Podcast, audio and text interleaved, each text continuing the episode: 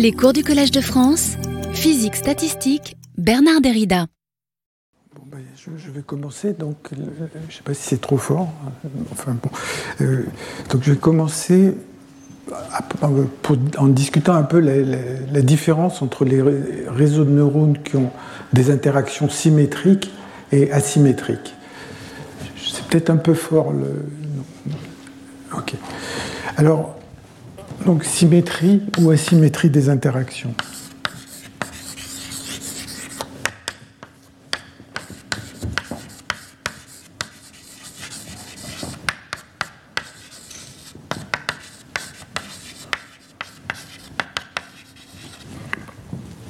Alors, en fait, les, vrais neurones, euh, ils ont des interactions asymétriques, et en particulier, cette asymétrie est importante pour apprendre des séquences temporelles. Donc, une séquence temporelle, donc c'est une suite d'images ou une suite de sons euh, qu'on est capable de reconnaître. Et euh, ce que je vais essayer de discuter aujourd'hui, c'est en quoi ces réseaux asymétriques diffèrent des réseaux symétriques. Donc, jusqu'à présent, on a vu des modèles avec des interactions symétriques, donc c'est jusqu'à présent. On a rencontré les modèles de systèmes ferro, verre de spin, modèle de Hopfield,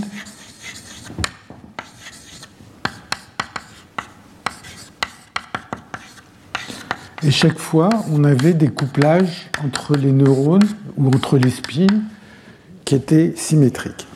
Alors quand on a des interactions symétriques, on peut introduire une fonction énergie. Donc quand les interactions sont symétriques,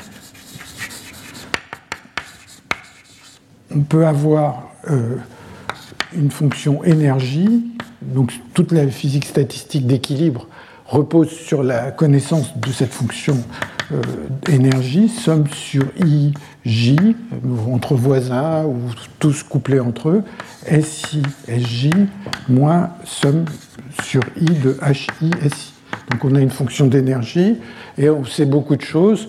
Par exemple, on, sait, euh, quand on est à température finie à l'équilibre, eh bien on a la fameuse mesure de Gibbs qui est que la probabilité de chaque configuration est donnée par E puissance moins E, l'énergie de la configuration divisée par Z. Donc tout ça, c'est des conséquences de l'équilibre. Ça, c'est la mesure de Gibbs.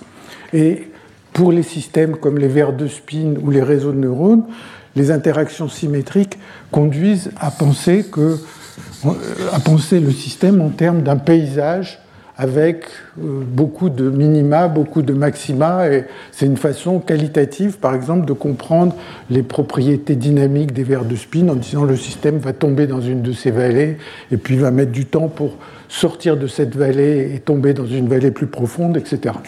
Alors, quand vous avez ces modèles avec des interactions symétriques, la dynamique qui est associée, enfin on peut introduire une dynamique qui va, dans la limite euh, des temps longs, converger, faire cette mesure de Gibbs, et euh, on peut imaginer différentes dynamiques. Bon, la dynamique séquentielle, je, mentionne tout ça pour les interactions symétriques parce que après je vais, on va voir en quoi c'est différent avec les interactions asymétriques. Et donc la, la, dynamique euh, euh, séquentielle qui s'appelle euh, de Glauber, eh bien, elle consiste à dire à chaque instant vous prenez un spin, donc on choisit un spin au hasard, et pendant l'instant delta t, à chaque pas de temps delta t, on choisit un spin au hasard et on l'actualise. Et on l'actualise de la manière suivante.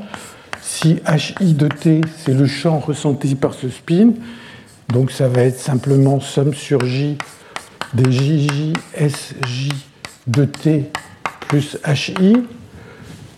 Donc c'est le champ ressenti à l'instant t. Eh bien, le spin à l'instant t plus delta t, donc on choisit les spins, on peut les choisir euh, dans l'ordre, on peut les choisir en, prenant un au hasard à chaque pas de temps, et donner par plus 1 ou moins 1 avec probabilité 1 plus euh, tangente hyperbolique de bêta hi de t et sur 2, et puis probabilité 1 moins tangente hyperbolique de bêta h de t sur 2. Donc ça, c'est la dynamique de Glauber. Cette dynamique, enfin, on l'a déjà rencontrée sans doute dans d'autres cours, elle, vérifie ce qu'on appelle le bilan détaillé, et ça, ça simplement implique directement le fait que si on attend très longtemps, le système va converger, la probabilité de trouver le système dans une configuration C va converger vers la mesure de Gibbs. Alors on peut imaginer également de faire une dynamique parallèle qui consisterait à actualiser tous les spins en même temps et bon, je ne vais pas rentrer dans ce détail qui est un peu euh, euh, euh, pas, très important pour ce que je vais dire par la suite. Dans ce cas-là, la mesure de, enfin la mesure vers laquelle on converge, c'est pas de Gibbs, mais c'est légèrement différent. Mais en fait, on, la connaît, on n'a pas, on n'a aucune difficulté à dire des choses dessus. Alors, terminer avec les, systèmes avec des interactions symétriques, en fait, ce qui va m'intéresser, c'est plutôt le cas où on est déterministe, c'est-à-dire quand on regarde euh, euh, cette dynamique quand on est à température zéro. Donc à température zéro, eh bien, euh, la tangente hyperbolique, ça correspond à bêta égale l'infini. À température zéro, eh bien, le système devient déterministe. Donc en fait, on a SI à l'instant t plus delta t égale le signe de HI de t. Alors ça, c'est pour la dynamique séquentielle ou pour la dynamique euh, bon, delta t, pour la dynamique séquentielle, mais malgré tout, elle a un côté encore stochastique parce qu'il euh, y a le choix du spin qu'on va actualiser à chaque étape. Et si on prend la dynamique parallèle, eh bien, on a SI de t plus 1 égale, pareil, le signe de HI de t. Alors, ce qu'on peut montrer, sans trop de difficulté, c'est que euh, quand on prend cette dynamique à température zéro, eh bien, pour la dynamique, la dynamique séquentielle, elle converge vers une configuration. Donc, elle converge vers, donc vers un point fixe. Donc le système, on part de n'importe quelle configuration initiale, il évolue, et puis au bout d'un certain temps, il va s'arrêter. Alors comment on peut voir ça? Eh bien, on peut, dans le cas de la dynamique séquentielle, on regarde l'énergie d'une configuration à l'instant t plus delta t. Eh bien, ça va être euh, si j'ai actualisé le spin i, eh bien ça va être moins hi à l'instant t fois la valeur du spin à l'instant t plus delta t moins la valeur du spin à l'instant t, hein, puisque c'est la, seule chose qui aura changé dans l'énergie du système. Euh, alors attendez, c'est e, pardon, e à l'instant, comment je l'ai noté, e à l'instant, bon, disons e à l'instant t plus delta t, pardon, moins e de t. Donc si je regarde la façon dont l'énergie a changé quand j'ai actualisé un seul spin, eh bien, euh, il y a juste euh, le terme dans l'énergie qui contient ce spin qui aura changé. Et vous voyez que comme SI c'est égal au signe, ceci peut s'écrire comme moins HI de t, valeur absolue, puisque ça c'est fois le signe, facteur de 1 moins SI de t plus delta t, facteur de SI de t. Donc, alors ce que vous voyez, c'est que c'est moins un nombre positif et le nombre qui est là, il vaut soit 0, soit 1, soit, soit 0, soit 2, pardon. Et donc, cette énergie, mon énergie, dans le, dans le cas de la dynamique séquentielle, mon énergie diminue. Donc, vous avez une fonction décroissante une fonction décroissante qui ne peut prendre qu'un nombre fini de valeurs. Donc il y a un moment où elle converge, puisque le nombre de configurations est fini, il y a deux puissance n configurations, donc une fonction décroissante qui, euh, qui ne prend qu'un nombre fini de valeurs, elle converge. Donc à partir d'un certain moment, ET ne bouge plus, et donc le système ne bouge plus. Les, SI à l'instant t plus delta t est égal à SI de t, donc euh, le système s'arrête sur un point fixe. Alors ce point fixe, eh bien, vu euh, en termes de ce paysage, ça va être un des minima qui est là, il peut y en avoir beaucoup. Le point fixe sur lequel on va tomber, va dépendre en général de la condition initiale. Éventuellement, dans le cas de la dynamique séquentielle, ça va dépendre aussi de l'ordre dans lequel on a actualisé les spins. Alors, dans le cas de la dynamique parallèle, donc la dynamique parallèle, elle est là.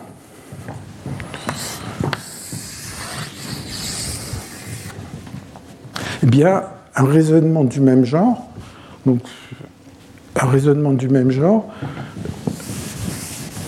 en, considérant une fonction d'énergie un peu différente. Donc si vous considérez comme énergie à l'instant t moins somme de JJ SI de t SJ de t plus 1, et puis quelque chose avec donc somme sur tous les i et tous les j. Donc la, différence, c'est là qu'on a décalé i et i plus 1, moins somme sur i de HI SI de T plus SI de T plus 1. Donc c'est une, fonction d'énergie un peu différente. Appelons-le E tilde. Eh bien, en faisant le même raisonnement, vous allez trouver que E tilde de T plus 1 moins E tilde de T euh, est une fonction décroissante. Ça, vaudra, enfin, donc je ne sais pas si je l'ai noté, sans doute. Euh, c'est égal, bon, exactement en faisant le même calcul, somme sur i de hi de t plus 1, 1 moins si de t plus 2, si de t.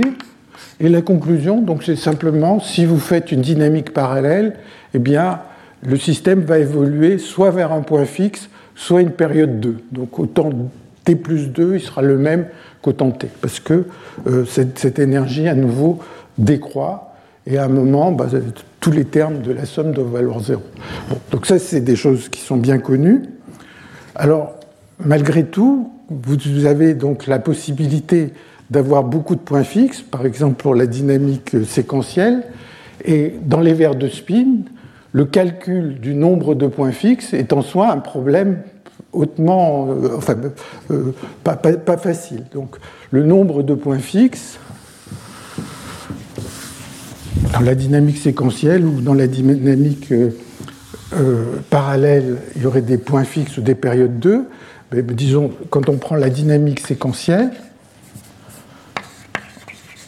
le nombre de points fixes, par exemple pour les verres de spin, eh bien, en général, il est exponentiel dans la taille du système. Donc il y a énormément de points fixes.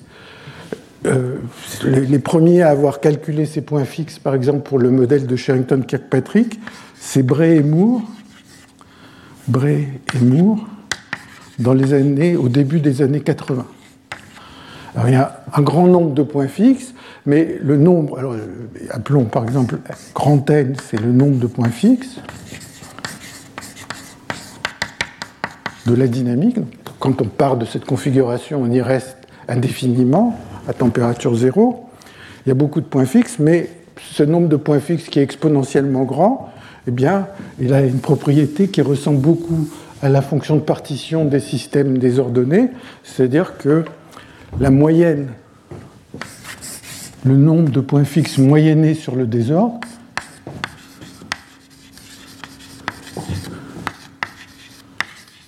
le désordre étant le, choix, des couplages, est beaucoup plus grand, en général, que le nombre typique.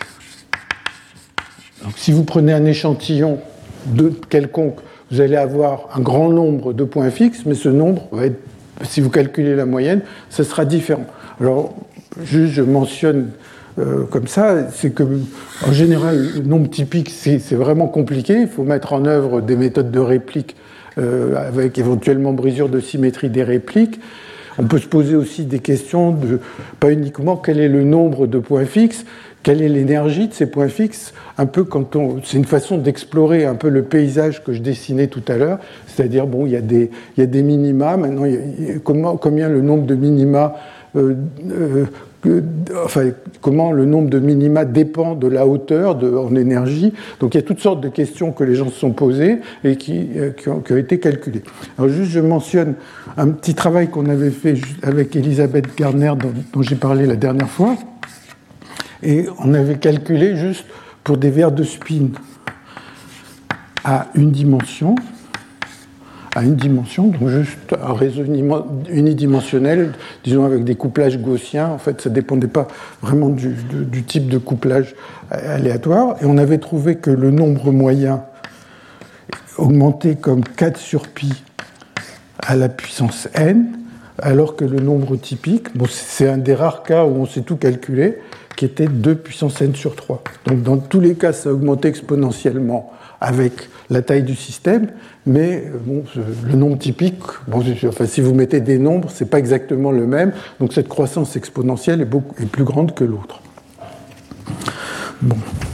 Alors, tout ça, c'est ce qui se passe quand les interactions sont symétriques. Maintenant, quand on prend des interactions asymétriques, et en fait, euh, ce dont vraiment je veux parler aujourd'hui, interaction asymétrique. donc très très tôt, hein, dans la théorie des réseaux de neurones, les gens se sont posé la question de ce qui se passait quand il y a des interactions asymétriques. Alors la première chose, c'est qu'il n'y a plus d'énergie. L'énergie, cette fonction énergie qui nous permettait de dire qu'elle décroît et, qu'on va tomber sur un point fixe, eh bien, ça n'existe plus. La mesure de Gibbs,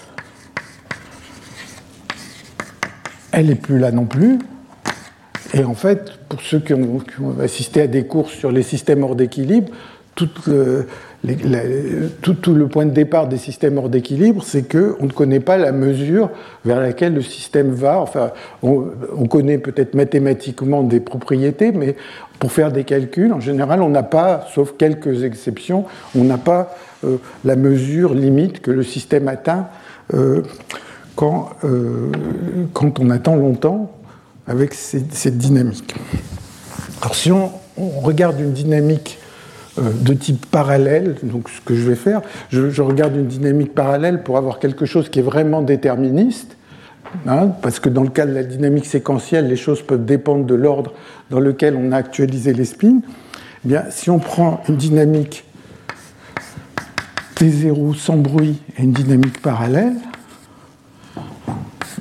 eh bien, essentiellement, cette dynamique, elle nous dit comment, si je suis dans une configuration, vers quelle configuration, à l'instant suivant, le système sera. Donc j'ai une certaine fonction qui va me dire comment ça évolue. Après, si vous prenez un modèle de réseau de neurones particulier, bah, ça va vous spécifier cette fonction, et cette fonction, elle va dépendre du désordre en général. Si vous prenez des couplages asymétriques, des JJ euh, un peu aléatoires, ça va dépendre du désordre. Alors, à quoi ressemble cette évolution? Bah, Si je, pense en termes de l'espace des phases, vous allez avoir un point de départ, puis le système va aller au bout d'un pas de temps dans une nouvelle configuration, au bout de deux pas de temps, il va aller encore dans une autre configuration, et ainsi de suite. Vous allez avoir une trajectoire. Et comme il y a un nombre fini de configurations, eh ben, à partir d'un certain moment, le système va retomber sur une configuration qu'il a déjà occupée. Donc la, façon dont il faut penser à ce système, donc c'est une dynamique déterministe, c'est que n'importe quelle condition initiale va aboutir sur un cycle euh, euh, asymptotiquement. Hein, le, cas de la dynamique parallèle dont j'ai parlé tout à l'heure est un cas particulier de ce dont je parle. où c'est le cas où la période ici serait 2. Le système ne peut pas euh, éviter de, faire des périodes 2 ou des points fixes. Mais dès que les interactions sont asymétriques, eh bien, peut, on a ce genre de trajectoire. Donc les questions que vous pouvez vous poser, c'est du genre quel est le nombre d'attracteurs Quelles sont les périodes typiques que, vous allez observer Quelle est la taille du bassin d'attraction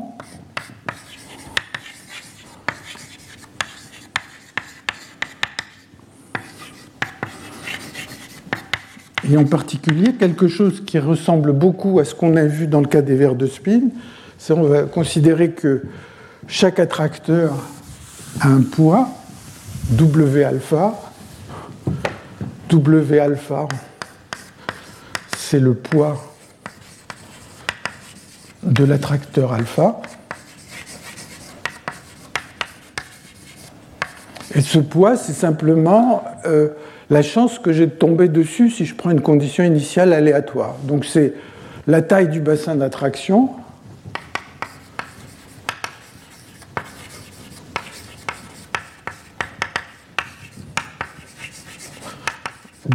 par 2 puissance n si j'ai 2 puissance n spin, par le volume total de l'espace des phases. Donc c'est simplement la probabilité qu'une condition initiale tombe sur l'attracteur, un attracteur alpha.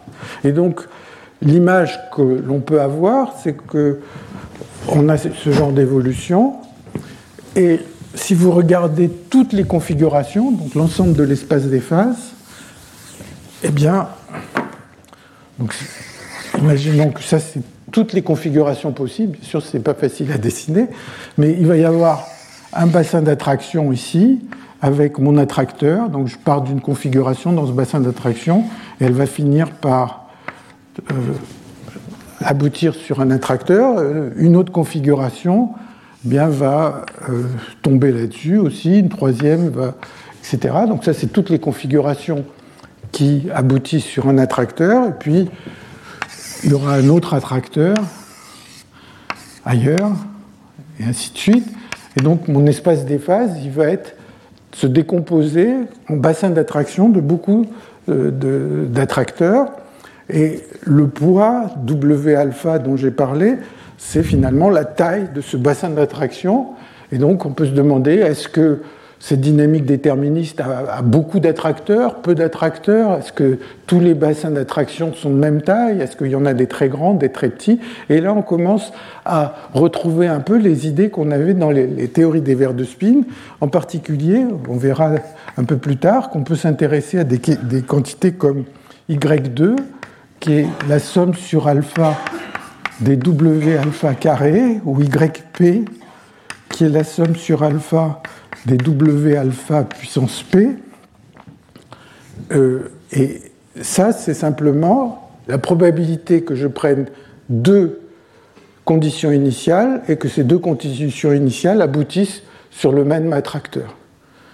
Et ça, c'est j'en prends P, que les P soient dans le même attracteur. Et ce qu'on va voir tout à l'heure, c'est que les statistiques de ces quantités-là ces quantités-là vont dépendre du désordre et ont des statistiques très proches de celles qu'on a vues dans le cadre des verres de spin et dans le cadre de la théorie de Parisie, sauf que euh, dans le cas présent, soit euh, il y a des modèles simples, on sait le calculer explicitement, soit il y a des modèles un tout petit peu plus compliqués on ne sait pas du tout comment c'est le calcul. C'est-à-dire on n'a même pas l'équivalent de la méthode des répliques. Alors, une des propriétés de ces systèmes avec des interactions asymétriques, c'est qu'elles peuvent, euh, que, la dynamique peut engendrer du chaos. Donc le chaos, je le mets entre guillemets, le chaos est possible. Alors pourquoi je le mets entre guillemets? Parce que, bien, vous voyez que asymptotiquement, de toute façon, c'est périodique. Mais enfin, si vous avez quelque chose qui est périodique, dont la période est extrêmement longue, ça va vous donner l'impression que c'est chaotique. Donc c'est pour ça que je mets un des guillemets, parce que asymptotiquement c'est toujours une période, mais parfois la période peut être très longue. Donc comment ce chaos va se manifester? Il va se manifester soit par des périodes très longues,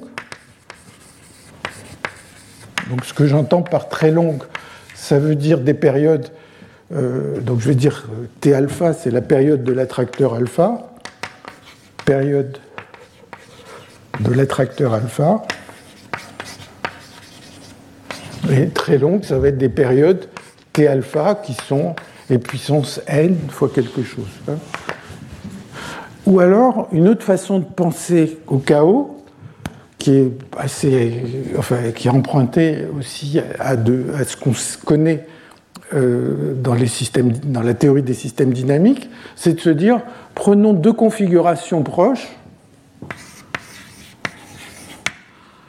C0 et C'0 proches,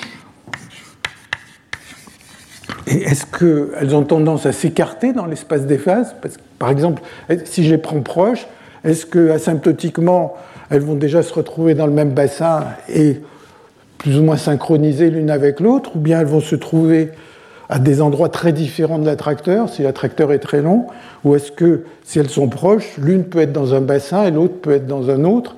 Donc c'est ce genre de questions. Est-ce que deux configurations proches ont tendance à s'écarter? Donc c'est ce genre de propriété qu'on va être capable de calculer assez facilement.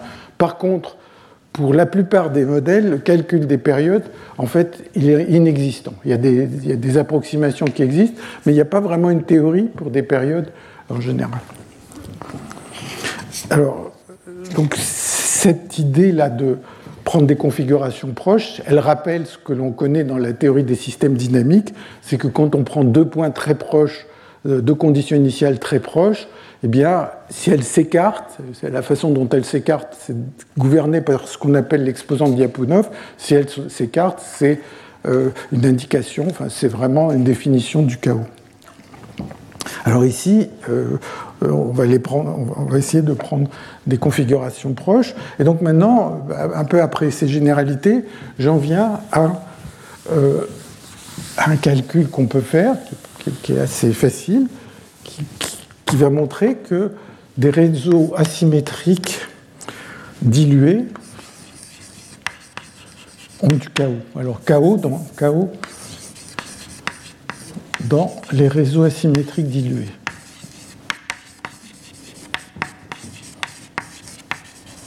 C'est un, cas où le calcul est assez élémentaire et ressemble à des calculs qu'on a fait la dernière fois aussi.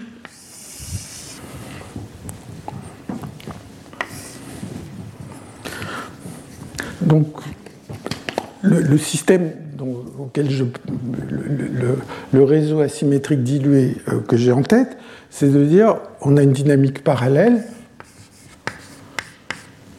et chaque site SI de t est égal, prend euh, à l'instant t plus 1, prend le signe de euh, somme. Alors ici je mets n égale 1 à k de j i virgule e, jn de i. Bon, je vais, je vais juste expliquer cette notation, mais elle n'est pas très compliquée. jn de i plus hi. Donc l'idée c'est la suivante. Donc c'est cette dynamique dans, laquelle je, pense. Ces couplages, ils sont euh, des variables gelées. Hein, le A, les HI aussi sont des variables gelées.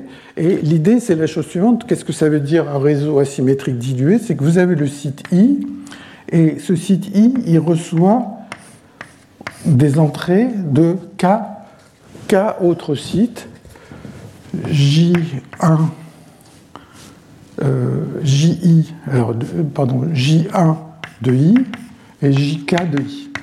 Donc c'est comme un neurone qui recevrait des entrées de K autres neurones. Bon, c'est un simplifié, mais en fait, on peut le compliquer sans, sans trop de difficultés, où chaque neurone reçoit des entrées de K autres neurones, J1, J2, JK, et puis ben, il, fonctionne comme un verre de spin habituel. Et le point, c'est que le, système est dilué, donc euh, le K est, fixé, on prend un système très grand, d'une part, et la symétrie provient du fait que eh bien, si un neurone reçoit une entrée d'un autre, ben, l'inverse n'est pas forcément vrai, c'est-à-dire que le neurone qui est en haut, là, ne reçoit pas d'entrée du site I. Alors ça, ça simplifie énormément les calculs et d'une certaine manière, c'est un petit peu plus réaliste pour des réseaux de neurones, puisque comme on, l'a vu, en fait, les, les, synapses ne sont pas symétriques. Alors voilà, donc on s'intéresse à cette évolution. Et maintenant, imaginons que on parte avec une autre configuration qui va évoluer exactement de la même façon n égale 1 à k de ji, jn de i, donc les mêmes interactions, et puis s tilde jn de i plus hi. Donc, je prends deux configurations, et ce que je voudrais savoir, c'est euh, qu'est-ce qu'il arrive à ces deux configurations? Est-ce qu'elles ont tendance à se rejoindre ou est-ce qu'elles ont tendance à s'écarter? Et si elle s'écarte, eh on, dira euh, que le système est chaotique. Alors, ce calcul, en fait, est assez facile. Je vais, expliquer euh, comment on le fait. Donc, je suppose qu'on a un système avec des interactions aléatoires, comme, on l'a vu dans les verres de spin ou dans les réseaux de neurones. Donc on va supposer que les couplages, les JJ sont gaussiens, avec une distribution et puissance moins JJ carré sur 2J2. Hein, je ne mets pas, je mets pas les, racines de pied, tout ce qu'il y a devant, et que les HI sont gaussiens avec une distribution et puissance HI carré sur 2J2. Et maintenant, je m'intéresse à un spin i et euh, donc le spin i il a k entrées le spin i a k entrées et parmi ces entrées bah, il va y en avoir certaines qui vont être identiques entre les deux configurations et certaines qui vont être différentes entre les deux configurations. Donc il va y avoir P, P neurones, ou P entrées, si vous voulez, tel que SI ou SJ est égal à moins SJ, donc euh, moins SJ tilde. Donc ça c'est les les, sites, quand je regarde toutes les entrées, il y a certaines entrées pour lesquelles les deux configurations sont différentes et d'autres pour lesquelles c'est les mêmes. Et il y a n-p entrées telles que sj égale sj tilde. Hein, puisque si on prend des, des, variables qui prennent des valeurs plus 1 ou moins 1, et donc supposons qu'on est dans cette situation, on a un spin i, il a ses entrées, certaines sont les mêmes, d'autres sont différentes. Et maintenant, vous pouvez vous poser la question quelle est la probabilité que SI à l'instant t plus 1 est différent de SI à tilde. Je compare mes deux configurations qui évoluent euh, avec la même dynamique et je me pose cette question. Alors en fait, le résultat, il vaut la chose suivante il vaut 2 sur pi, arc tangente. c'est un, calcul, je vais juste expliquer comment il sort ce calcul.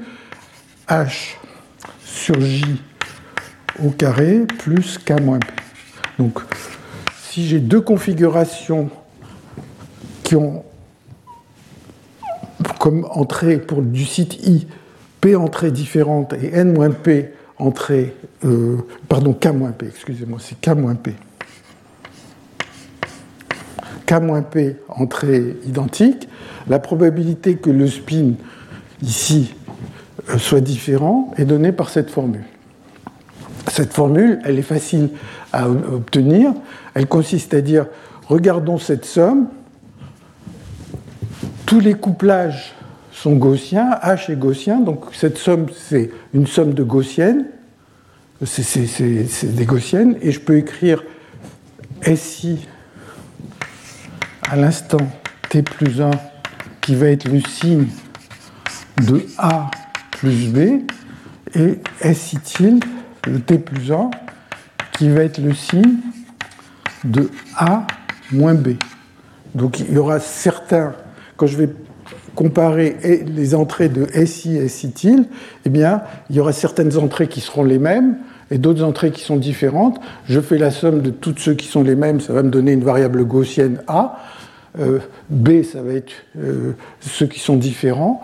Et maintenant, euh, comme je sais combien il y a de termes dans, dans, A et dans B, je connais la variance de A et de B, donc j'ai plus qu'à, connaissant la variance de A et de B qu'on peut reconnaître à peu près ici, eh bien, je n'ai plus qu'à savoir quelle est la probabilité que si j'ai deux nombres gaussiens dont les variances sont connues, eh bien, le résultat du signe est différent. C'est ça, quand vous faites le calcul, vous tombez là-dessus. Bon, donc bon, j'ai cette formule, il ne faut pas en avoir trop peur. Et donc ça, ça me dit ce qui se passe quand un spin, quand un spin a p entrées différentes et, euh, euh, k-p entrées identiques. Donc une fois que j'ai dit ça, eh bien, je peux regarder euh, ce qui se passe pour tous les spins, et donc je vais définir la distance entre mes deux configurations comme en fait la fraction de spins qui sont différents entre ces, euh, le nombre de, i tel que SI est différent de SI tilde divisé par le nombre total on peut écrire ça comme une formule 1 sur 2n, somme sur i de 1 moins s, euh, de 1 moins si tilde fois si. À l'instant t, si je calcule ceci, quand les, spins sont identiques, ça vaut 0. Quand ils sont différents, ça donne 2.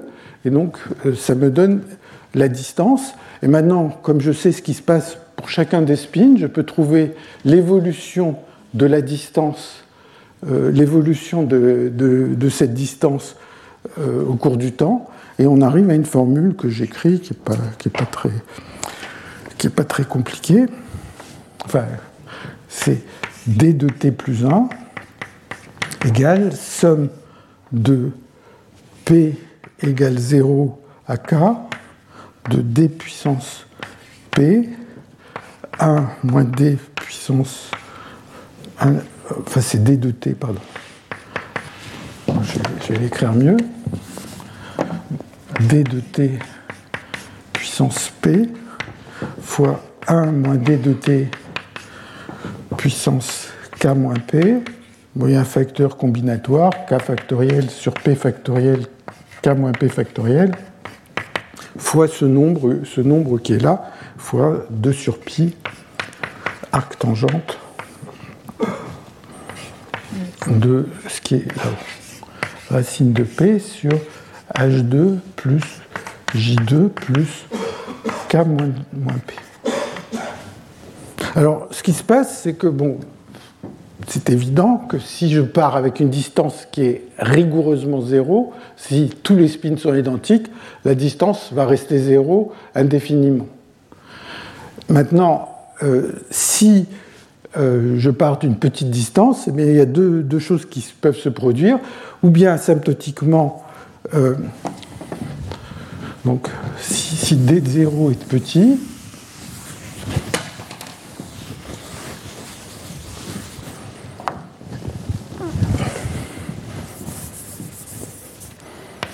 si d de 0 est très petit devant 1, eh bien, il peut se passer deux possibilités. Soit d de t tend vers 0. C'est la phase, ce qu'on appelle la phase gelée, c'est-à-dire je suis parti de deux configurations et finalement euh, deux configurations convergent vers, vers euh, leur distance tend vers 0. Pourquoi on appelle ça gelée On pourrait par exemple imaginer que vous prenez deux configurations initiales qui sont euh, une configuration à l'instant t et la configuration à l'instant t plus 1. Donc deux configurations consécutives et leur distance va tendre vers zéro, ce qui veut dire que le système va s'arrêter essentiellement. Il y aura peut-être très localement quelques spins qui bougeront un petit peu, mais la distance tendra vers zéro, c'est la phase gelée. Et puis, soit d de t tend vers une, distance qui est le point fixe de cette, euh, cette formule, hein, bon, peu importe cette formule le, détail, et à ce moment-là, c'est la phase chaotique, c'est-à-dire on est parti de deux configurations proches, et elles ont tendance à s'éloigner. Elles s'éloignent, mais la distance maximum, elle ne peut pas dépasser 1, donc elles s'éloignent, et à un moment, elles restent à une certaine distance, et c'est le point fixe de cette transformation. Bon, alors, il y, a, une autre façon de penser à la même chose, qui est de se poser la question, et qui aboutit à la même conclusion, à la même transition. Donc, en fait, la transition va se passer, peut-être euh, je devrais, l'écrire, euh,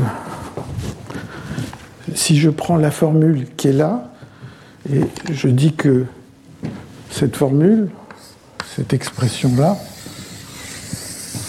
je dis que c'est phi de P, phi indice P, bien la transition va se passer quand K phi indice 1 est plus grand et plus petit que 1, ce sera la, phase gelée, et quand K phi indice 1 est plus grand que 1, ce sera la phase, euh, ce sera la, phase euh, chaotique. Alors une, façon, une autre façon d'y penser, c'est de se dire, prenons deux configurations qui sont identiques sauf un seul spin. Alors je ne vais pas faire le calcul qui est assez simple, mais je, enfin, je prendrai quelques lignes. Mais donc si on considère deux configurations, donc si on considère deux configurations, SI et SI qui diffèrent par un seul spin. Donc initialement, il y a juste une différence en un point. Bon, alors la question c'est quelle sera la différence au bout d'un pas de temps, au bout de deux pas de temps, etc. Alors la différence au bout d'un pas de temps, eh bien, elle peut être zéro. Par exemple, si la différence se trouve sur un spin qui, n'est l'entrée de personne. Bon, bah, il sera différent, et puis au bout d'un pas de temps, euh, ça sera oublié. Mais ce qu'on peut montrer, c'est que la probabilité qu'à l'instant 1, probabilité que les deux configurations, les deux configurations diffèrent, diffèrent par par m site ou par n spin au temps 1, ben, ce PM, hein, je ne fais pas le calcul, mais il suffit de regarder les entrées de chacun des sites, c'est donné par 1 sur m factoriel k phi 1 puissance m et puissance moins k phi 1. Et ça, c'est ce qu'on appelle un processus de Galton-Watson. Donc vous avez une petite différence à un endroit, et puis cette différence, eh ben, peut-être qu'elle va mourir, il y a une probabilité que m vaille 0, ou bien il y a une probabilité qu'elle euh, ait donné naissance à m différences qui elles-mêmes vont se repercuter, etc. Donc ça, ce genre de modèle, c'est très familier aux gens, par exemple, qui regardent comment une, une épidémie peut se propager. Ben, chaque individu a une probabilité PM de, euh, de, de, rendre malade M autres individus. Donc c'est ce qu'on appelle le processus de Galton-Watson. De Galton-Watson. Si on, si on pense à cette différence comme étant euh, par exemple, le nombre, euh, d'individus qui, sont, euh, qui sont infectés. Et en fait, bon, je pense que beaucoup de gens doivent le savoir ici, mais le Galton-Watson, en fait, il se posait la question au 19e siècle, donc ces deux scientifiques en fait britanniques. Hein. je ne vais pas remonter dans leur histoire, mais la question qui se posait, c'était les noms des familles anglaises. Et donc ils disaient voilà, chaque individu, chaque homme, puisque ça se transmettait par les hommes, eh bien, chaque homme a une probabilité PM d'avoir M descendants.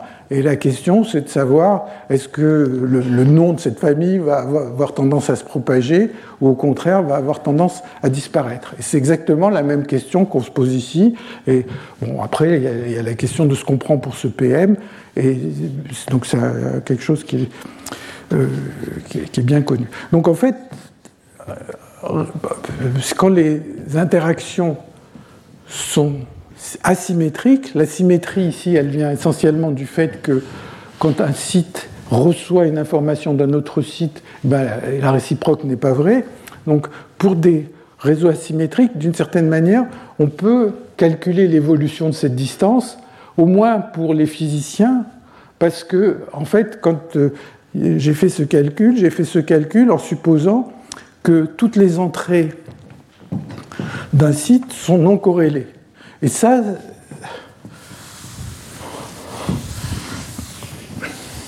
vous avez un site, vous avez les sites qui l'influencent.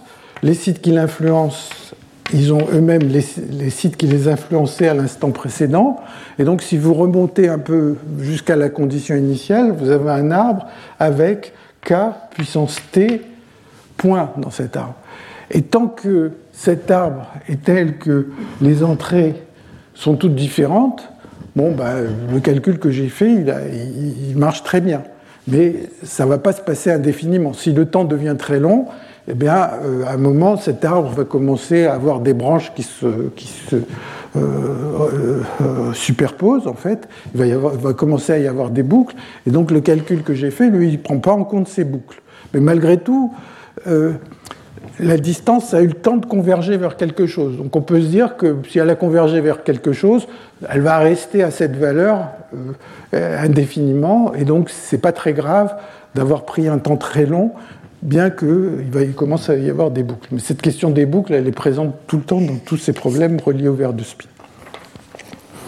Bon, alors maintenant j'en viens à un cas un peu particulier de ces réseaux asymétriques, qui est le réseau de Hopfield dilué, pour lequel on peut faire des calculs tout à fait semblables. Donc c'est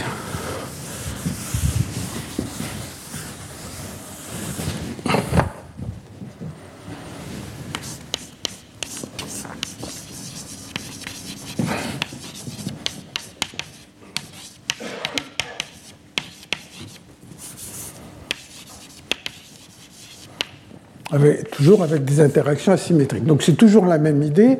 Vous avez un site I et il reçoit des entrées de K autres sites, ou K autres neurones si vous voulez, et toujours avec la même dynamique qui est que SI de T plus 1 va être donné par, je, prends le cas où il n'y a pas de chance, signe de somme sur J, donc euh, Bon, les J de JJ, donc J égale 1 à K, c'est ces entrées, hein, c'est des JI de N, de, bon, peu importe, donc de SJ de T. Donc ce que, ce que je veux dire par là, c'est que chaque site a K entrées et que je somme sur ces K entrées. Et si je prends un autre site, il y aura d'autres entrées. Alors, dans le cadre du modèle de Hopfield, eh bien, les couplages, ils valent somme de mu égale 1 à p de xi i mu, xi j mu. Donc ça c'est donc c'est quand on veut stocker mu compris égale 1 à p, on veut stocker p images. Alors, bah, d'une certaine manière, on, on va être toujours enfin, dans le modèle de Hopfield, on, introduit euh, l'overlap, enfin, le recouvrement euh, de la configuration qu'on est en train de suivre avec une des images. Donc on définit mu égale somme sur i de si xi mu.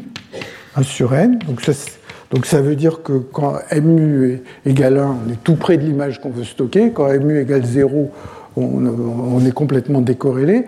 Et donc, on peut rentrer ceci là-dedans essayer de voir ce que ça donne quand le nombre d'images est grand et quand le nombre d'entrées est grand. Et, donc ici, ben, il va y avoir, quand k est grand, il va y avoir une somme de beaucoup de termes de, termes aléatoires.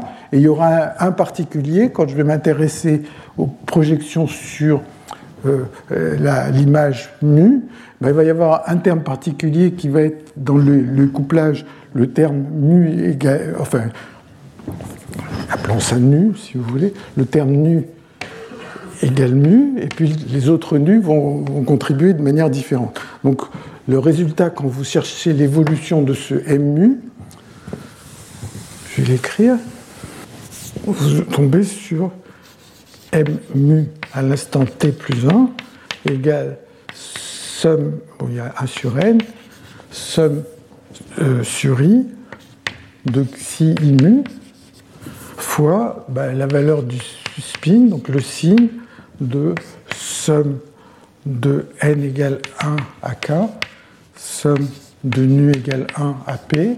Donc ça, c'est les couplages. Xi I nu, J nu, fois SJ de T. c'est essentiellement ça. Et euh, dans cette somme, ce qui va se passer, c'est que, bah, euh, à cause de ce terme-là, le nu qui vaut mu, il va prendre une valeur particulière, donc vous faites un peu ce calcul, et puis après il y aura beaucoup d'autres termes qui vont en gros donner une gaussienne.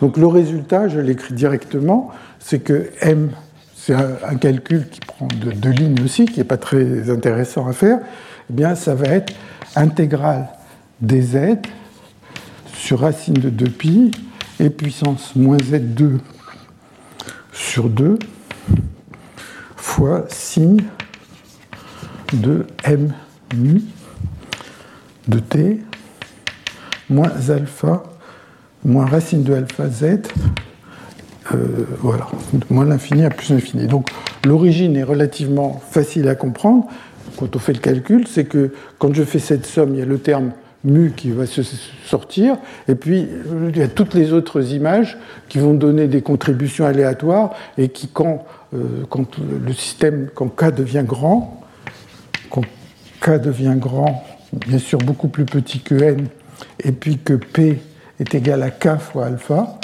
eh bien on tombe sur cette formule. Donc on a une, on a une évolution euh, déterministe, si vous voulez, de cette distance avec euh, les images. Hein, donc, hein, on, est parti avec ces couplages de Hopfield, on laisse évoluer le système. Si on part avec une certaine projection sur une des images, les formules seraient un tout petit peu plus compliquées si K n'était pas grand et P était fixé. Bon, il y aurait des factoriels et des choses un peu compliquées, mais, quand K est grand et P est égal à K alpha, on a une formule explicite, et cette formule permet d'analyser, d'être analysée, et on trouve qu'il y a une valeur critique qui vaut 2 sur pi. Si alpha est plus petit que alpha c, eh bien mu tend vers mu étoile, donc le système se rappelle, se rappelle à un attracteur qui qui a un recouvrement avec l'image que l'on voulait stocker. Et puis si alpha est plus grand que alpha c, mu tend vers 0. Ça veut dire qu'il n'y a plus d'attracteur à l'endroit où on voulait, euh, on voulait avoir un attracteur. Donc ça, c'est cette formule. Et on peut faire répéter, alors je ne vais pas non plus refaire le calcul euh, précisément, mais on peut se poser la question. Donc, l'image qu'on a, c'est que, d'une certaine manière, quand alpha, quand alpha est plus petit que alpha c, donc si alpha est plus petit que alpha c, on a notre espace des phases, et puis ici, ici, ici, on a l'exi qu'on voulait stocker. Et ce qui se passe, c'est que, bah, oui, il y a un attracteur, mais cet attracteur, il va donner des configurations qui ne sont, qui sont pas exactement dessus, qui sont à cette valeur M étoile. Donc l'image aura été stockée, mais avec un peu d'erreur, et le, M étoile me donne la distance entre ce que j'ai voulu stocker comme image et l'image qui est, l'attracteur, donc vers quoi la dynamique me pousse. Donc voilà, il va y avoir des choses comme ça. Et on pourrait refaire des calculs un peu comme dans le modèle de Hopfield. Il va y avoir aussi des tas d'attracteurs supplémentaires qui sont spurieux euh, euh, pour cette dynamique. Alors une chose qui est intéressante, à mon sens, c'est que là j'ai regardé l'évolution d'une configuration, mais je peux me poser la question de prendre deux configurations de départ donc imaginons que j'ai un attracteur. Donc je vais, agrandir, je vais prendre un de ces attracteurs ici. Et puis, euh, ici c'est le xi, c'est ce que j'avais envie de stocker. Quand je fais ma dynamique, je tombe sur un point qui est là. Enfin, je tombe sur, quand je mesure la distance par rapport à l'image que j'ai voulu stocker, je trouve là. Mais enfin, il y a beaucoup de points ici. Et on peut se demander, si je pars avec une autre condition initiale qui est dans ce bassin d'attraction, où est-ce qu'elle aboutit? Et elle aboutit pas au même endroit. Si je prends deux configurations, elles ne vont pas être au même endroit. Elles vont être à une certaine distance les unes des autres.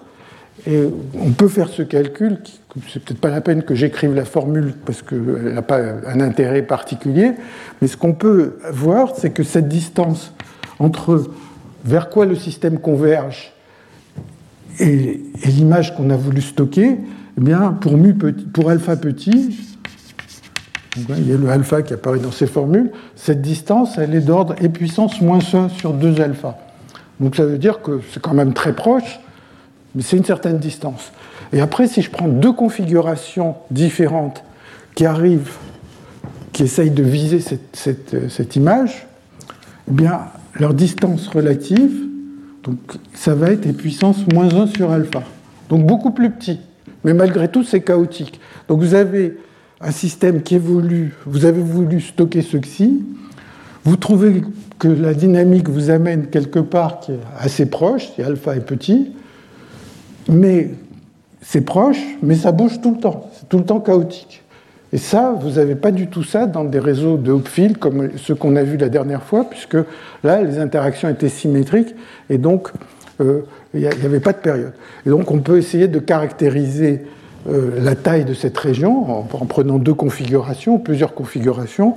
Par contre, le calcul de la période, puisque après tout c'est des spins, donc d'une certaine manière, même si ça bouge beaucoup, comme les spins, il y, a, deux puissance n configurations, asymptotiquement, ça va toujours être une période. Quelle est la période? Mais ça, calculer les périodes pour ce, ce type de système, eh bien, à mon sens, on ne sait pas le faire. Il n'y a pas de théorie pour calculer ces périodes. Et personnellement, je serais très intéressé par, euh, une théorie euh, qui, qui, les donne.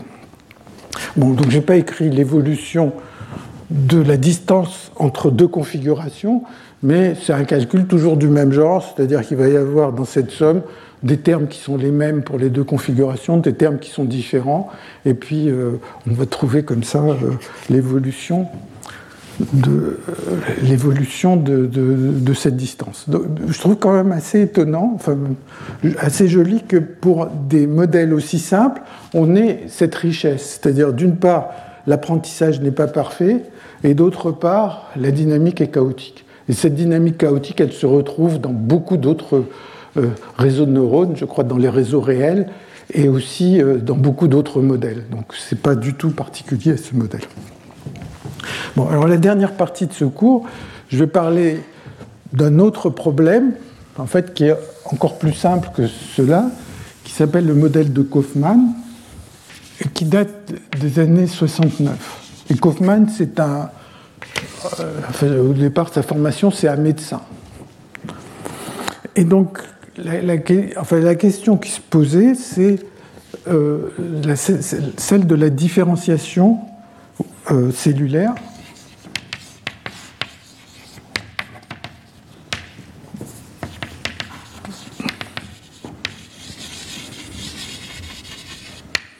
Donc, le point, c'est que si on prend les cellules vivantes, comme celle chez l'homme, il y a à peu près 10 puissance 6 gènes euh, sur l'ADN. Donc il y, a, tout ce nombre de gènes. Et maintenant, on pourrait imaginer que qu'est-ce qui va caractériser une cellule C'est quels sont les gènes quels sont les gènes qui sont exprimés et ceux qui ne sont pas exprimés. Donc le calcul le plus naïf consisterait à dire qu'il y a 2 puissance n, ça c'est le nombre de gènes. Chaque gène pourrait être exprimé ou pas exprimé, donc il y aurait 2 puissance n euh, n possibilités. Donc c'est des nombres absolument astronomiques. Mais par contre, le nombre de types cellulaires, cellulaires, c'est de l'ordre de 1000 à peu près. Hein, donc, il a essayé de faire un modèle pour essayer d'expliquer comment ces gènes euh, interagissent entre eux de façon à ce que finalement dans il euh, n'y ait pas tellement de, types cellulaires. Et son idée, bon, on va tomber sur un modèle qui ressemble beaucoup à ce qu'on a vu euh, auparavant, ça consiste à dire que le gène numéro I, bah, il est exprimé si ça vaut 1. Donc, euh, donc je vais mettre actif, passif. Bon, ça pourrait être ou zéro s'il est euh, passif, si vous voulez. Donc vous voyez que ça commence à beaucoup ressembler à ce qu'on a vu auparavant. Et maintenant, euh, la dynamique qui considère, c'est de dire que l'état, l'activité d'un gène à l'instant t plus 1 va dépendre, va être une fonction fi de sj1 de i, de t, etc. S JK de T.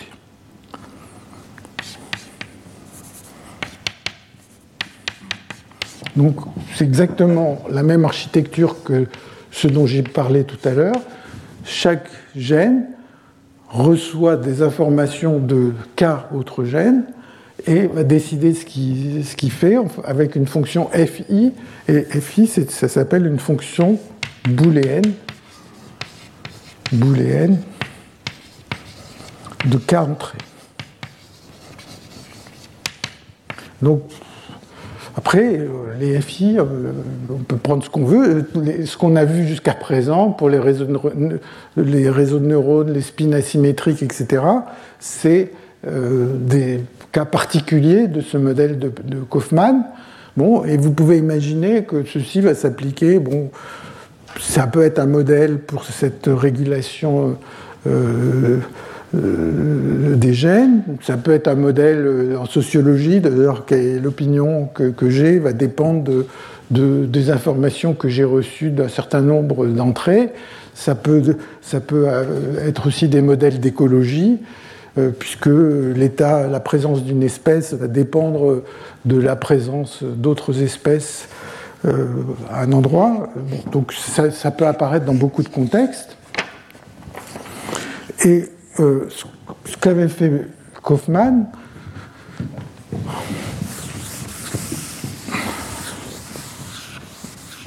c'est de prendre le cas le plus simple, c'est-à-dire il a pris une fonction fi qui est une fonction booléenne aléatoire.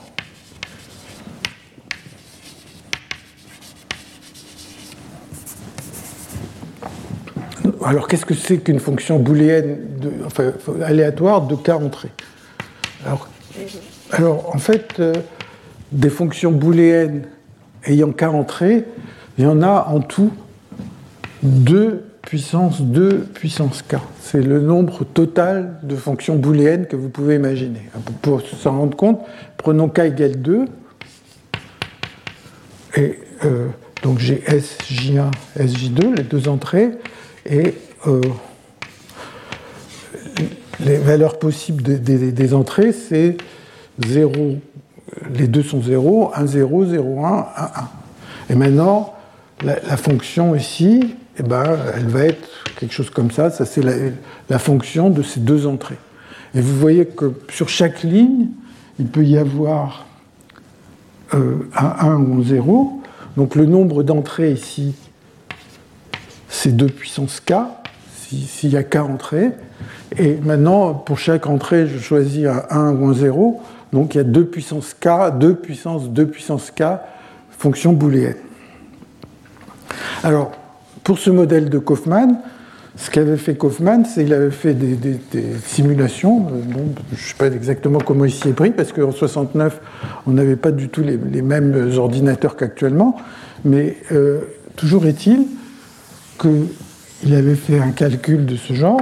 Il avait pris pour les FI des fonctions booléennes euh, quelconques. Donc il avait pour chaque, pour chaque i, il avait choisi une de ces fonctions et laisser le système évoluer. Et il est arrivé à la conclusion que pour k égale 2, ben, les périodes sont assez petites. Donc on converge vers des petites périodes. Et pour k plus grand que 2, plus grand ou égal à 3, il trouvait des périodes très grandes.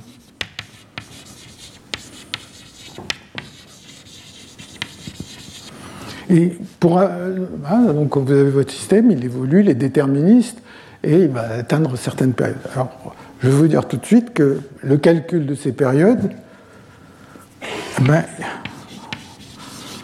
de ces périodes, c'est un problème ouvert. C'est-à-dire que prenez k égale 3 et dites comment le nombre, euh, la, période des attracteurs augmente avec n, combien il y a d'attracteurs, etc.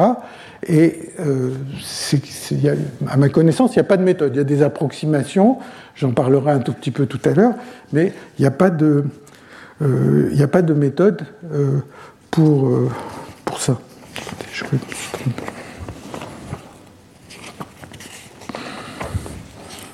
pour calculer ces périodes. Alors, par contre, on peut calculer la distance, on peut écrire la formule pour, les distances entre deux configurations, un peu comme je l'ai fait tout à l'heure, et le calcul de cette distance, ben, il donne une formule qui est assez simple, qui est que la distance à l'instant t plus 1 égale 1 demi de, je, vais, expliquer d'où ça sort, kn, donc c'est le binomial de dn 1 moins d k moins n, ou bien qui est égal, c'est pareil, 1 demi de 1 moins 1 moins... Peut-être c'est plus facile de comprendre la deuxième ligne. Donc, qu'est-ce qui fait qu'un spin va être différent? Ben, Il faut qu'il y ait au moins une de ces entrées qui soit différente. Ce qui se passe avec le réseau de Kaufmann, dès qu'il y a une, entrée différente, ben, il y a une chance 1 demi que la sortie soit la même ou la sortie soit différente. Donc, la probabilité que toutes les entrées soient différentes, c'est donné par 1 moins d à la puissance k, et donc l'évolution de la distance est donnée par ça. Et ce que vous voyez, c'est que, une fois que vous analysez ce truc-là, c'est que pour k égale 2, la distance tend vers 0, asymptotiquement, et puis pour k plus grand que 2, la distance tend vers une valeur d étoile. Donc, en pensant à ce problème en termes de distance de configuration, eh bien, on arrive à euh, d'une certaine manière, euh, avoir un argument qui, explique ce qu'a observé Kaufmann. Par contre, calculer ces périodes, euh, c'est quelque chose de, difficile. Alors, euh, calculer les périodes, calculer la taille des bassins d'attraction, calculer le nombre d'attracteurs, c'est quelque chose de difficile. Alors certes, mais et, en fait, à ma connaissance, il y a pas mal de gens qui se sont intéressés à ça, euh, entre autres, euh, par exemple, Kadanov dans les années 90. Personnellement aussi, j'avais proposé une approximation pour calculer ces, périodes. Euh, il y a aussi des articles de, de Batsola Parisi dans la fin des années 90. Et en fait, ce qui se passe, c'est que les gens font des approximations et ces approximations conduisent à un modèle qui est simple, pour lequel on peut résoudre. Mais on ne sait pas du tout, enfin à ma connaissance, c'est mon sentiment sur la question, c'est on a fait ces approximations, on trouve un modèle pour lequel on sait calculer les choses, mais on ne sait pas si ce qu'on obtient dépend, a été introduit par l'approximation qu'on a faite ou si c'est une réalité du problème. Et alors, toutes ces approximations, elles conduisent à dire que toutes les, tailles des bassins, de, ces bassins, toutes les statistiques sont celles de ce qu'on appelle un mapping aléatoire, qui est quelque chose dont, dont je vais parler maintenant, pour lequel tout se calcule, d'une part, donc je ne vais pas faire tous les calculs, je vais juste montrer deux, calculs euh, qui sont reliés à ça. Et euh, ce mapping aléatoire, il va montrer des propriétés qui ressemblent énormément à ce qu'on a vu dans les verres de spin, dans le modèle à énergie aléatoire ou dans la théorie de Parisie. C'est-à-dire des effets de non-auto-moyen-âge, des effets de quelques attracteurs qui vont dominer euh, l'espace des phases et des choses comme ça. Donc le problème de mapping aléatoire, c'est celui-là.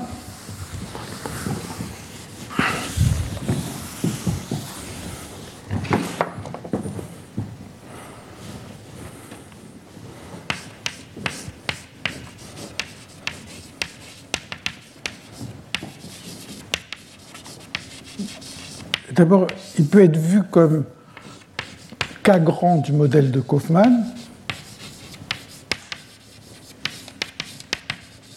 Et il est défini de la manière suivante. Vous avez une certaine dynamique gelée et chaque configuration est donnée, l'évolution de chaque configuration donnée par une certaine fonction de la configuration à l'instant précédente. Et ce f est complètement aléatoire. C'est-à-dire, pour chaque c,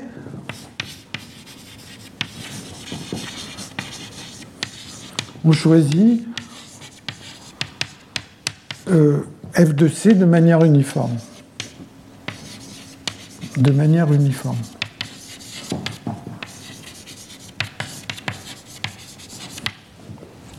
Et ça, c'est gelé. Hein, une bonne fois pour toutes, vous choisissez une fonction f de c et vous la gardez et vous laissez le système évoluer avec ça. Et ça correspond au cas euh, grand, ou K est grand pour Kaufmann, parce que, en fait, quand K est grand, bah, une toute petite différence fait que les deux, configurations deviennent très différentes euh, très rapidement. Voilà. Donc, donc ça, c'est un système désordonné. Parce que le f est aléatoire, donc le f, f, c'est un désordre gelé, à cette fonction. Et a priori, bon, il va y avoir M configurations. si on pense en termes du modèle de Kaufmann, ça serait 2 puissance n. Donc on a 2 puissance n configurations. Et pour chaque configuration, on a choisi euh, là où elle va de manière uniforme.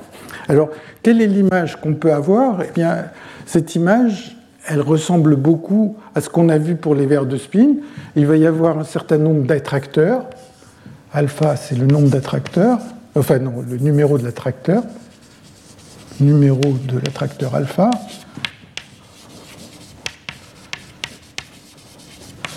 Et il va y avoir un poids, W alpha, qui est comme tout à l'heure, c'est-à-dire euh, la taille du bassin d'attraction de alpha divisé par m. Donc, bassin d'attraction, attraction de alpha divisé par m. Donc ça, c'est la probabilité, si je prends une condition initiale quelconque, de tomber sur cet attracteur. Il va y avoir t alpha, la période de l'attracteur alpha.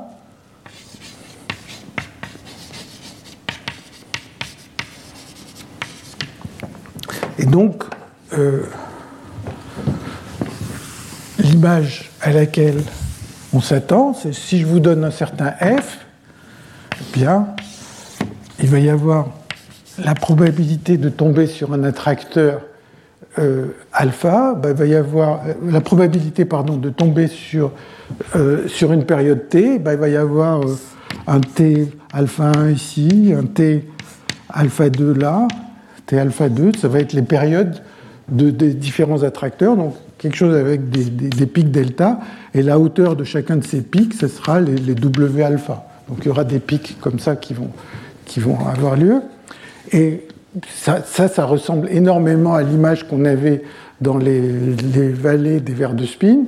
Et maintenant, bah, comme le F est aléatoire, on peut se dire qu'est-ce qui se passe quand P, euh, quand, P euh, quand, je vais moyenner sur tous les F? Donc on peut essayer de faire une moyenne sur le désordre. Ça, ces calculs peuvent se faire. Alors je vais faire deux petits calculs euh, de ce type. On va essayer de calculer pour ce problème quelle est la probabilité de tomber sur une période t. Donc je prends une condition initiale quelconque. Quelle est la probabilité de tomber sur une période grand T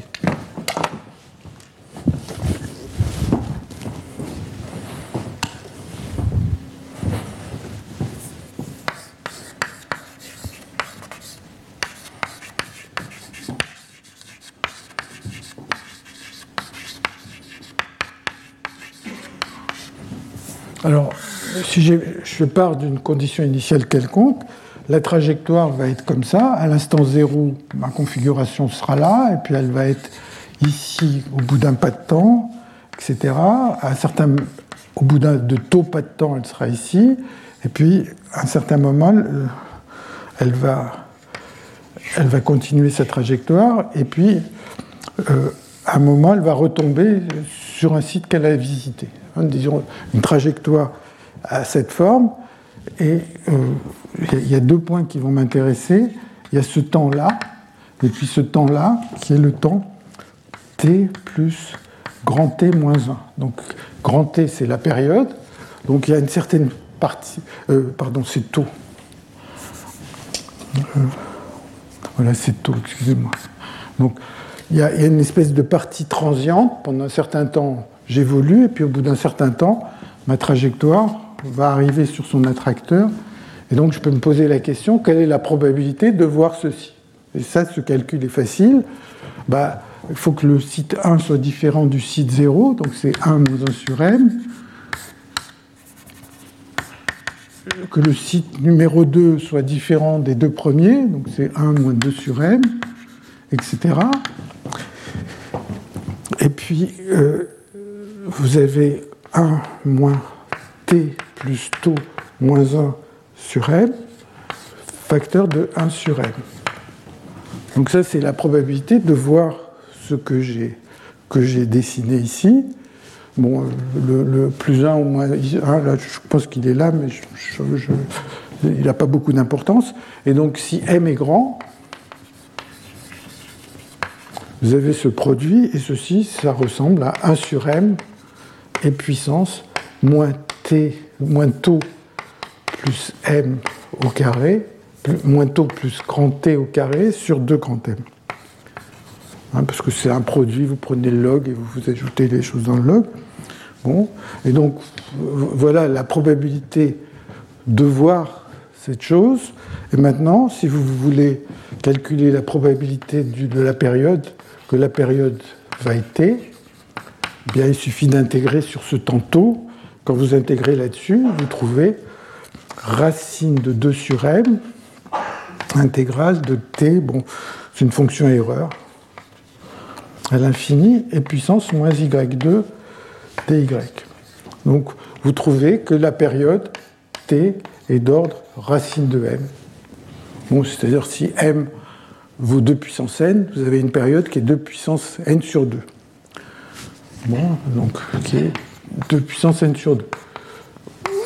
Bon, alors en fait, ce calcul, euh, c'est un calcul qu'on, je qu'on fait même peut-être même dans, les classes du primaire. Enfin, au moins, souvent, il arrive que des gens posent la question. Vous avez une classe et vous demandez toutes les dates d'anniversaire des gens et vous posez la question quelle est la probabilité que deux personnes dans une assemblée aient leur anniversaire le même jour et vous tombez sur racine du nombre de, jours de l'année.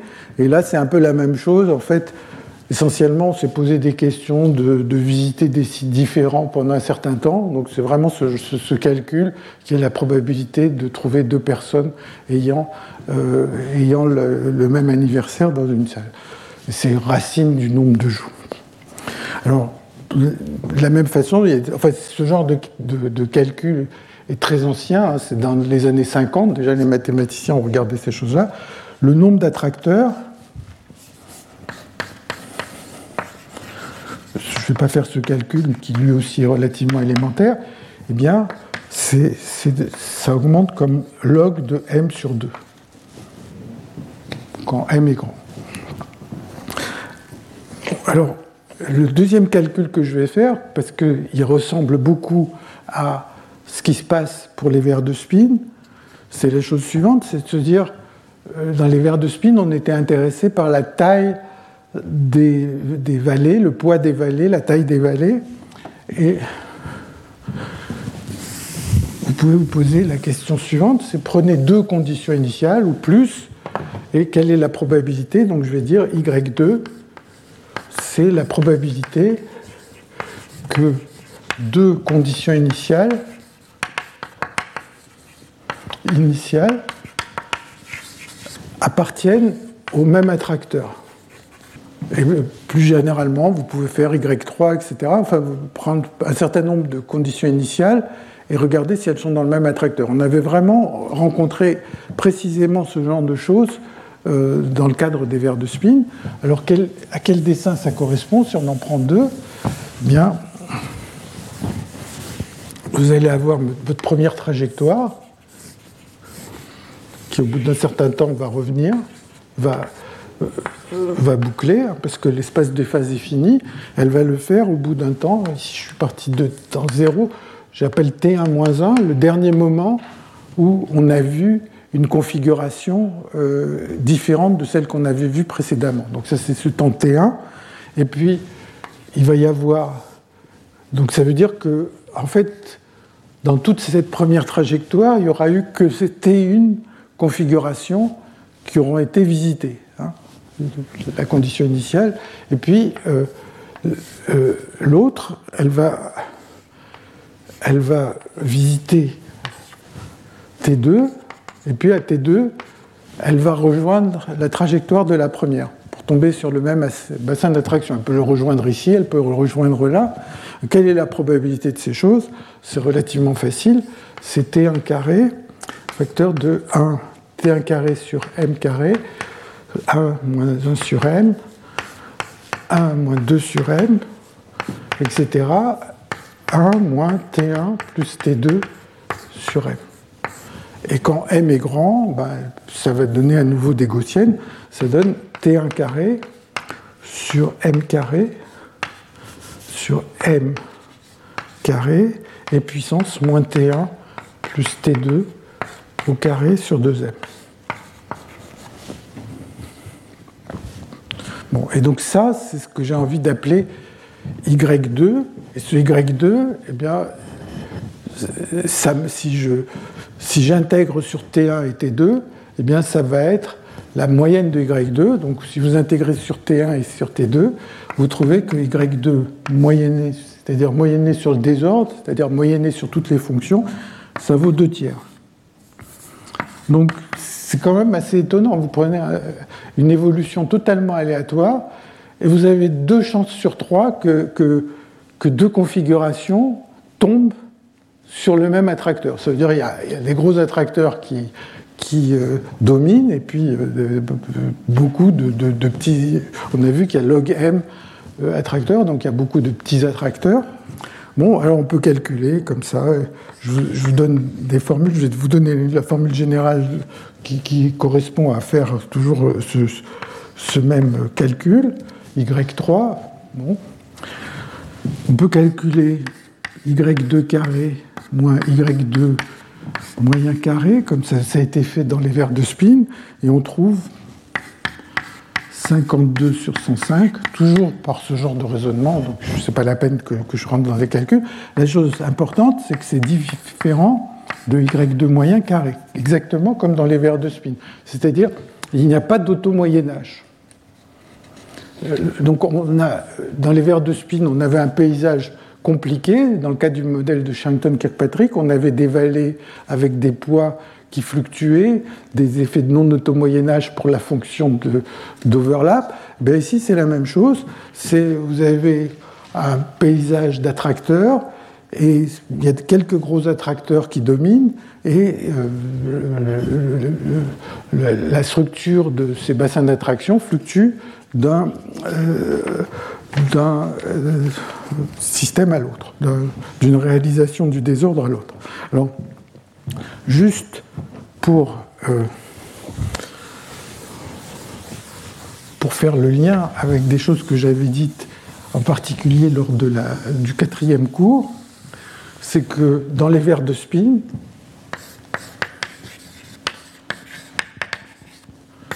toutes ces quantités, on les a déjà vues, donc c'était les W, les YP, pardon, qui, sont donc la somme sur tous les, toutes les vallées de P quand on moyenne. Bah, ceci, ça valait gamma de, P moins gamma de P moins mu divisé par gamma de 1 moins mu 1 sur gamma de P. Donc ça, c'était pour les verres de spin. où mu dépendait de l'overlap. Enfin, dans le cas des verres de spin, on se donnait un overlap grand Q et on disait on va définir comme vallée, deux configurations seront dans, dans, la même vallée si elles ont un overlap supérieur à ce Q.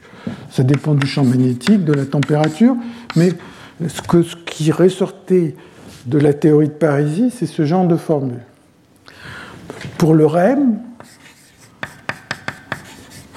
le modèle à énergie aléatoire qu'on a vu à la deuxième séance, mu valait 1 moins Tc sur T. C'est exactement la même formule.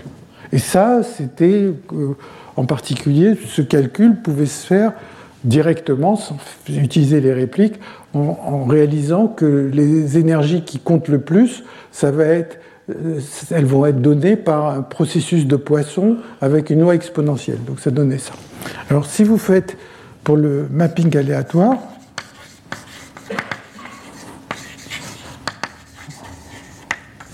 ben vous trouvez que le YP, il n'est pas exactement donné par ça. Il vaut. Attendez que je ne me trompe pas. Pas il vaut. Pardon. Il vaut gamma de P, gamma de 3,5 sur gamma de P plus 1,5. Donc, Bon, ça ressemble, mais c'est pas la même chose. Mais en fait, donc ça c'est le mapping aléatoire. Mais en fait, il y a quelque chose qui généralise un peu ce qui se passe pour les verres de spin et le mapping aléatoire, qui s'appelle les distributions de Poisson-Dirichlet. Donc je ne vais pas rentrer dans ces détails, mais je vais juste écrire la formule. Poisson-Dirichlet, au lieu de dépendre d'un seul paramètre, elle va dépendre de deux paramètres. Donc ça, va être la façon dont une masse, unité par exemple, se répartit en des masses W alpha, et on va définir, euh, comme, précédemment, euh, donc euh, imaginons par exemple, je, prends cette craie, je la fais tomber, il va y avoir des morceaux, W alpha ça va être la masse du morceau, du morceau alpha, je peux m'intéresser à calculer ou à déterminer cette chose. Donc ça c'est Poisson Dirichlet, et vous voyez que Poisson Dirichlet dépend de deux paramètres, n et mu. Si vous faites n tend vers 0, comme on fait dans les verres de spin, la méthode des répliques, vous tombez sur, sur la formule des verres de spin qui est là. Si vous faites mu tend vers 0, n tend vers moins 1,5, donc ça serait un, problème avec un nombre de répliques égal à moins 1,5, vous tombez là-dessus. Bon. Donc en fait, c'est des cas particuliers de, de. Alors bon, donc ça c'est ce résultat pour ce mapping aléatoire. Est-ce que pour les modèles de Kaufmann, euh, est-ce que ça rentre dans le cadre de cette, cette expression quand K n'est pas très grand? Je ne sais pas, et à mon avis, c'est un problème qui n'est pas inintéressant à regarder. Donc là, voilà, ce cours, donc cette année se termine maintenant. Je me suis rendu compte en le préparant que, en fait, euh, j'ai laissé euh, sur le côté beaucoup d'autres sujets qui, sont intéressants, en particulier les questions de vieillissement dont je n'ai pas parlé, des problèmes les problèmes d'optimisation aussi, dont j'ai assez peu parlé, bien qu'ils ressemblent beaucoup à ce qu'on a vu la dernière fois sur, euh, sur le perceptron, par exemple. Le perceptron, c'est vraiment un exemple de problème d'optimisation, et beaucoup des propriétés du perceptron se retrouvent dans ces problèmes d'optimisation. Je n'ai pas parlé non plus des vrais vers, mais bon, donc j'ai essayé de parler à la fois de choses que j'avais l'impression de comprendre et qui me paraissaient aussi intéressantes. Je vous remercie. Retrouvez tous les contenus du Collège de France sur www.colège-2-france.fr.